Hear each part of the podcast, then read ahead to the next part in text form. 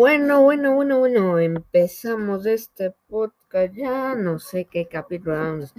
Bien avanzados. Hoy vamos a Nicaragua, me parece que es, sí, de Ortega, que ha implementado el terror en Nicaragua, sí, en Nicaragua, de Daniel Ortega.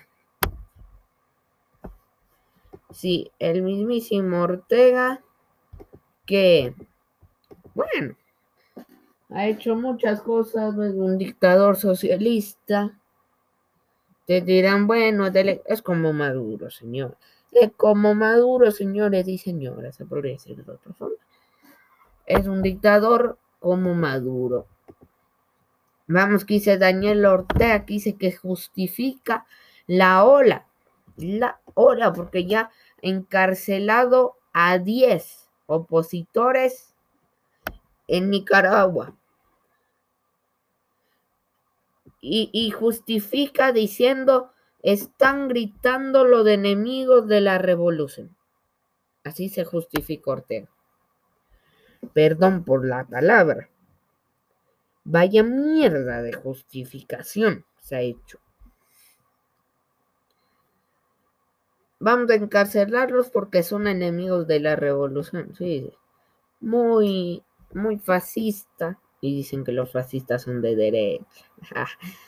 El presidente de Nicaragua, Daniel Ortega, reapareció este miércoles y justificó la detención de, perdón, ni 10, de 19 opositores.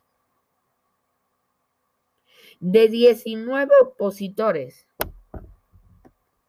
Ortega dijo que los detenidos no son candidatos ni políticos, sino criminales que quieren derribar al gobierno. Primero, si son candidatos y políticos, no son criminales como tú.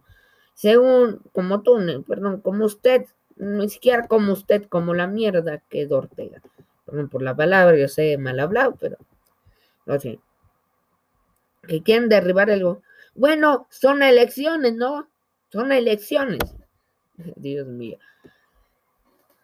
Dice también, están gritando los enemigos de la revolución, los enemigos del pueblo.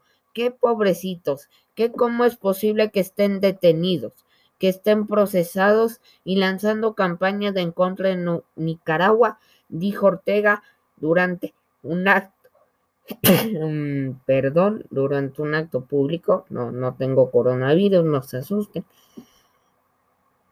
Eh, y tercero dice, y algunos países atreviéndose a atacar Nicaragua y pedir más sanciones, más sanciones. Allí están de rodillas pidiendo sanciones ante el imperio yanqui. Piensan que con sanciones van a doblegar a Nicaragua. Nicaragua ha pasado momentos más difíciles, mucho más duros, agregó un mandatario de 75 años, quien buscará en noviembre su cuarto mandato consecutivo. En 2018 hubo protestas antigubernamentales, desató una represión estatal que dejó 300 muertos. La violenta respuesta gubernamental llevó a Estados Unidos a incluir en su lista negra a los principales funcionarios nicaragüenses.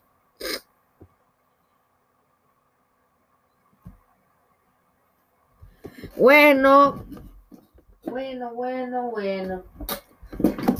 Ahí tenemos que el imperialismo yanqui, el típico izquierdista, que piensa que el problema es de eso, lamentablemente son idiotas,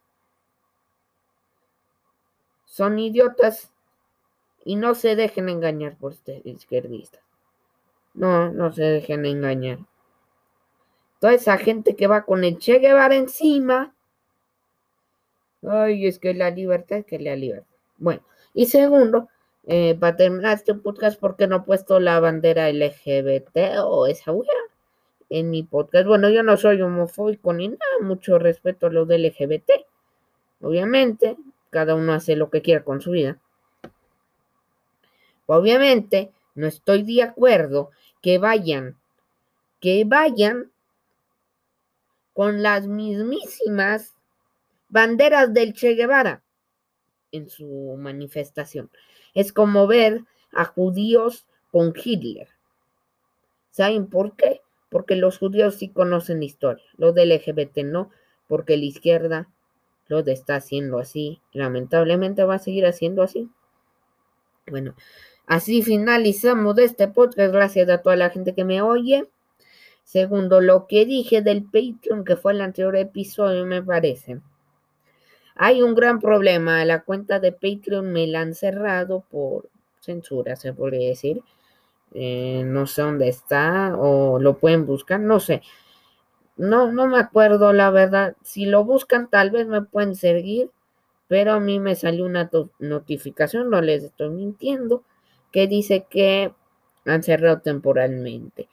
Bueno, no sé hasta cuánto dure la sanción, es porque no mucho, para que busquen. Si no me encuentran, voy a tratar de ver el link porque no encuentro el link. Bueno, así finalizamos este podcast. Gracias por oírme. Nos vemos el próximo capítulo.